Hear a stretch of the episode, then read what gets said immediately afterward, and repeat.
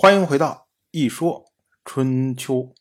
鲁国第十七任国君鲁申进入在位执政第二十二年，宋之父他在对楚作战的过程中，这么一系列的行为，《春秋》三传各有不同的看法，《左传》就是通过宋穆仪对他的反驳。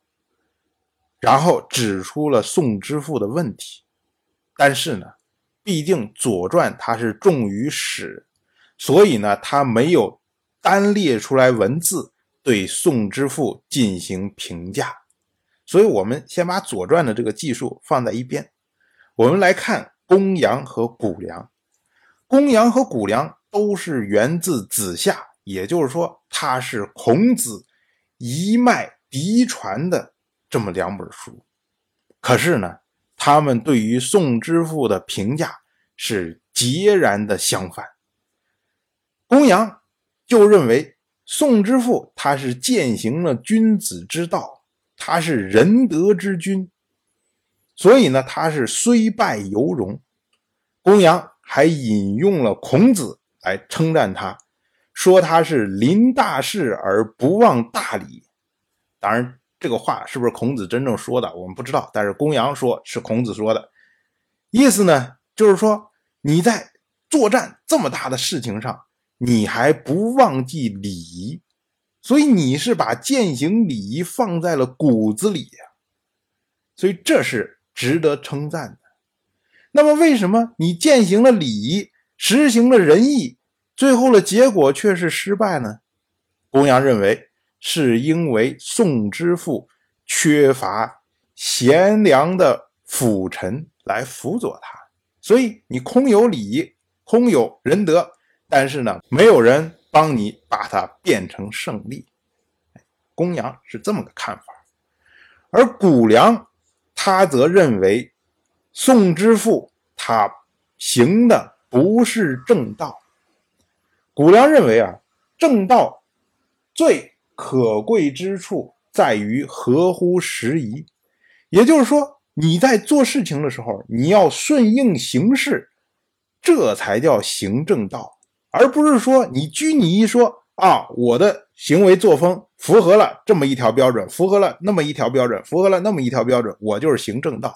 谷梁认为这不是行正道，只有你顺应形势的去践行这些行为准则，这才叫行正道。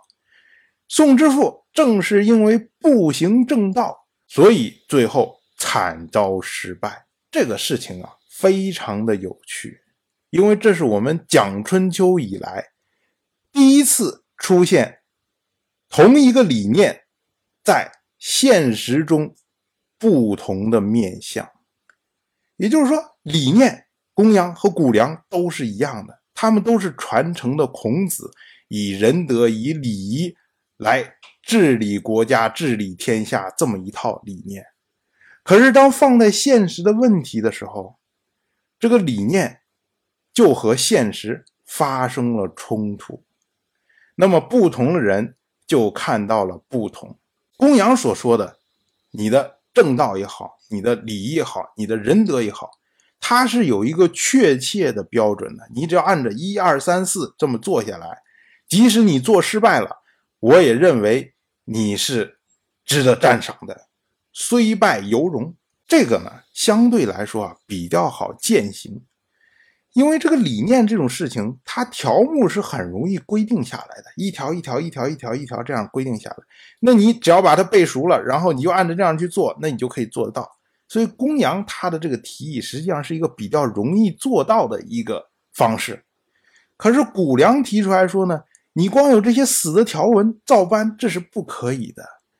我们要把这些条文让它放在真的形式里面，能让它顺应形势，能够合乎时宜的时候，这才叫行正道。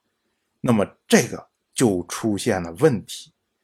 那谁来界定我什么情况下做什么样的举动才是顺应形势、合乎时宜呢？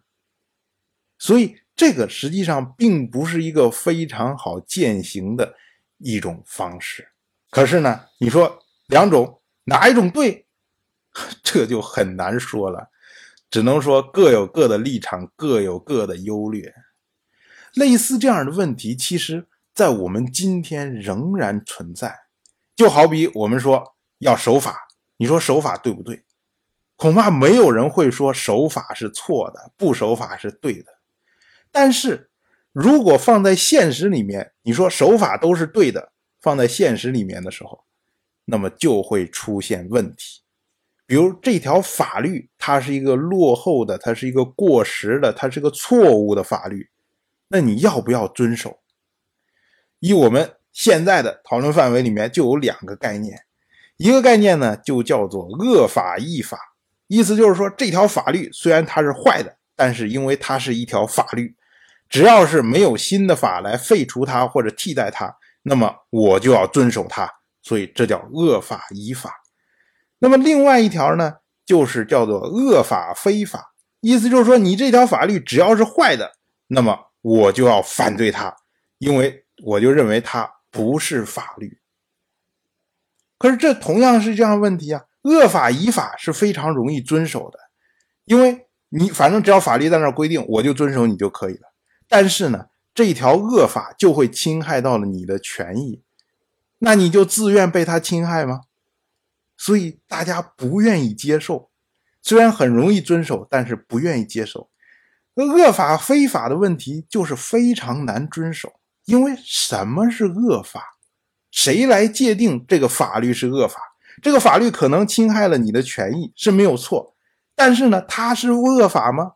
恐怕未必，有可能你的权益本身就是非法的权益啊！你看，是不是跟公羊、谷粮碰见了问题是一模一样的？那么恶法、非法、恶法、以法这个东西啊，到现在大家可以去网上搜一搜，吵的也是翻天覆地的，每个人都说自己是对的。所以，我们说啊，理念实际上它是现实社会的抽象，它是将现实社会中很多复杂的问题，把它枝杈剪掉之后，然后提纯出来的一个东西。当你把这个理念重新放回到现实社会的时候，就会有众多实际的问题出现。这就是为什么很多读圣贤书读了很多年，然后自认为明白了天道的人。到现实中一滚的时候，就非常容易的迷失。这翻过来也可以说，为什么古人孜孜不倦，一直在不停的寻求天命、寻求天道、寻求天理？实际上呢，他们就是希望能够抽象出来一个能够适合于现实社会，在现实社会中也不会迷失的道理。这个就是天道，这就是天理，这就是天命。但是这个也是非常困难、非常困难、非常困难，甚至有可能根本得不到的一个东西。当然，这些全部、全部、全部、全部都是题外话。那我们应该如何评价宋之父对楚作战的这一系列的行为呢？如果抛开《春秋三传》，以我们自己的角度上来说，我们认为宋之父至少做到了一点，是以前中原所有的诸侯都做不到的事情，就是堂堂正正的和楚国一战。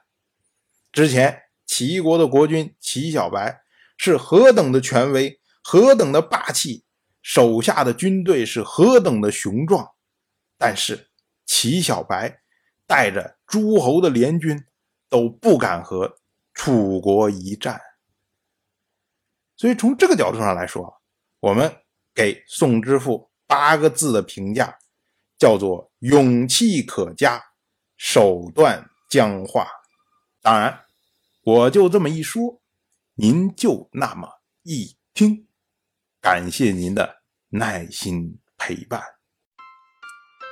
如果您对《一说春秋》这个节目感兴趣的话，请在微信中搜索公众号“一说春秋”，关注我。您不仅能得到《一说春秋》文字版的推送，还可以直接和我互动交流。我在那里等待您的真知灼见。